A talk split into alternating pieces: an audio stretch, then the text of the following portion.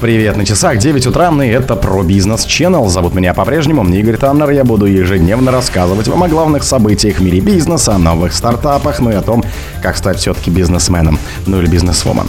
Microsoft поклялась в суде оставить Call of Duty на Sony PlayStation. И точка повысила цены в своих кафе. В Омске открыт инкубатор стран БРИКС. Уровень осознанности, социальной и экологической ответственности российского бизнеса вырос по сравнению с прошлым годом. Российские компании массово скупают зарубежное железо. Спонсор подкаста Глаз Бога. Глаз Бога это самый подробный и удобный бот пробива людей, их соцсетей и автомобилей в Телеграме. Microsoft поклялась в суде наставить Call of Duty на Sony PlayStation. В ходе судебного заседания один из ключевых топ-менеджеров Microsoft Фил Спенсер поклялся оставить Call of Duty на консолях Sony PlayStation после покупки Activision Blizzard. На просьбу окружного судьи США Жаклин Скотт Корли он церемонно поднял руку и дал соответствующее обещание, добавив, если Sony это позволит. Он также сообщил, что поддержка игр также продолжится на новых поколениях PlayStation, пишет Bloomberg.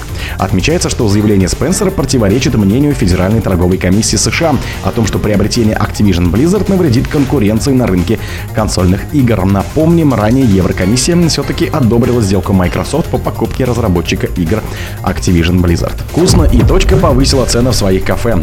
Отмечается, что некоторые позиции подорожали на 10 рублей, например, круассан с ветчиной и сыром и чизкейки, при этом некоторые другие остались без изменения. Ранее вкусная точка обещала с 26 июня повысить цены в среднем на 6% в связи с ростом себестоимости продукции. В марте 2022 года компания Макдональдс приостановила свою деятельность в России, а позже решила полностью уйти с рынка. Покупателем бизнеса стал лицензиат компании Александр Говор, который теперь управляет ресторанами под новым брендом «Вкусно и точка». В Омске открыт инкубатор стран БРИКС. Идея открыть возможности для совместного делового сотрудничества в пространстве пяти государств родилась в Москве на форуме БРИКС-22. Партнером проекта выступил Омский государственный технический университет, который предоставил для образовательной новации пилотную площадку. Международный бизнес-инкубатор БРИКС уже открыт 25 июня завершился прием заявок. Теперь экспертам каждой из стран предстоит отобрать лучшие проекты. Тема касается не только инжиниринга и технологий, но и социально-гуманитарных сфер креативных индустрий, пояснил РГ, ректор ОМГТУ Дмитрий Маевский. В итоге будут определены 25 победителей по 5 от страны.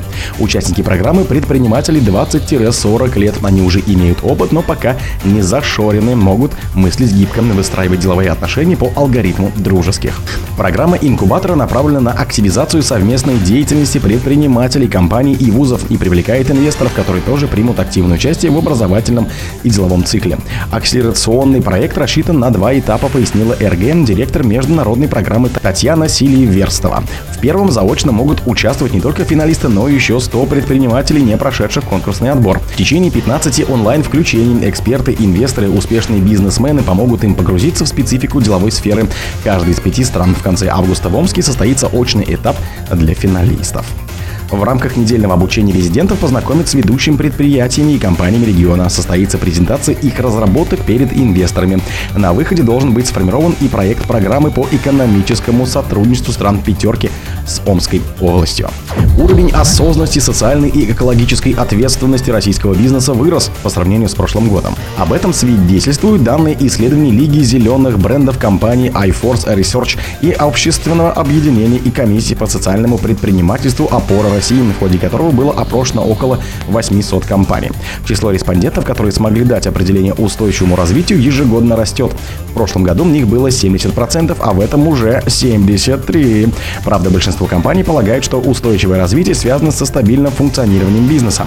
При этом компании осознают ответственность за сотрудников и внедрение новых технологий, направленных на сохранение окружающей среды. В будущем примерно треть опрошенных респондентов планирует участвовать в экологических инициативах, в том числе сокращать ущерб, заниматься посадкой деревьев, очисткой территорий и водоемов, внедрять раздельный мусор сбора и оптимизировать логистические маршруты, а 29% собираются инвестировать в социальные и благотворительные проекты, в частности заниматься волонтерством. Исследование показало, что большинство представителей среднего и малого бизнеса России пока не знают, что такое ESG. Дать определение словосочетанию экологическое, социальное и корпоративное управление не смогли 59% опрошенных. Также определения, что прозвучали, оказались одноправленными, охватывающими только одно из направлений или, наоборот, общего характера. Российские компании массово скупают зарубежное железо. Так, например, Сбербанк направил поставщикам электроники и интеграторам запросы на закупку более чем на 158 миллионов долларов систем хранения данных и серверов американского и китайского производства. IT-интегратор SoftAlign также задекларировал ввоз в Россию крупных партий соответствующего оборудования, пишет Коммерсант. Причиной такой спешки закупки стало то, что бизнес опасается остановки параллельного импорта иностранной вычислительной техники. Вместе с этим предприниматели считают российские решения неподходящим по качеству и возможностям. Участники рынка полагают, что в ближайшем будущем в стране действительно могут запретить ввоз продуктов иностранных вендоров. При этом проблемы коснутся не только крупных игроков, но и обычных граждан. Покупать технику привычных брендов станет сложнее. В частности, из-за наметившего падения курса рубля цены на электронику могут повыситься. О других событиях, но в это же время не пропустите. У микрофона был Игорь Таннер.